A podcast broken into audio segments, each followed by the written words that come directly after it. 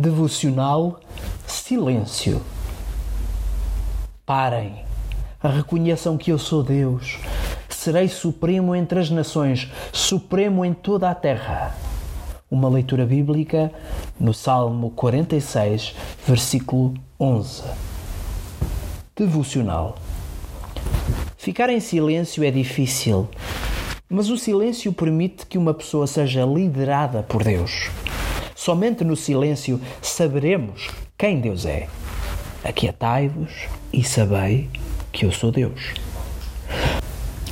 Um dos maiores erros da minha vida tem sido preferir o ruído do mundo acima do silêncio perante Deus.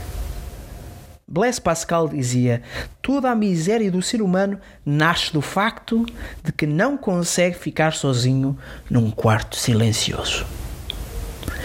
Só no silêncio saberemos quem somos. Somente no silêncio saberemos diferenciar entre o ordinário e o extraordinário e ver o ordinário como extraordinário.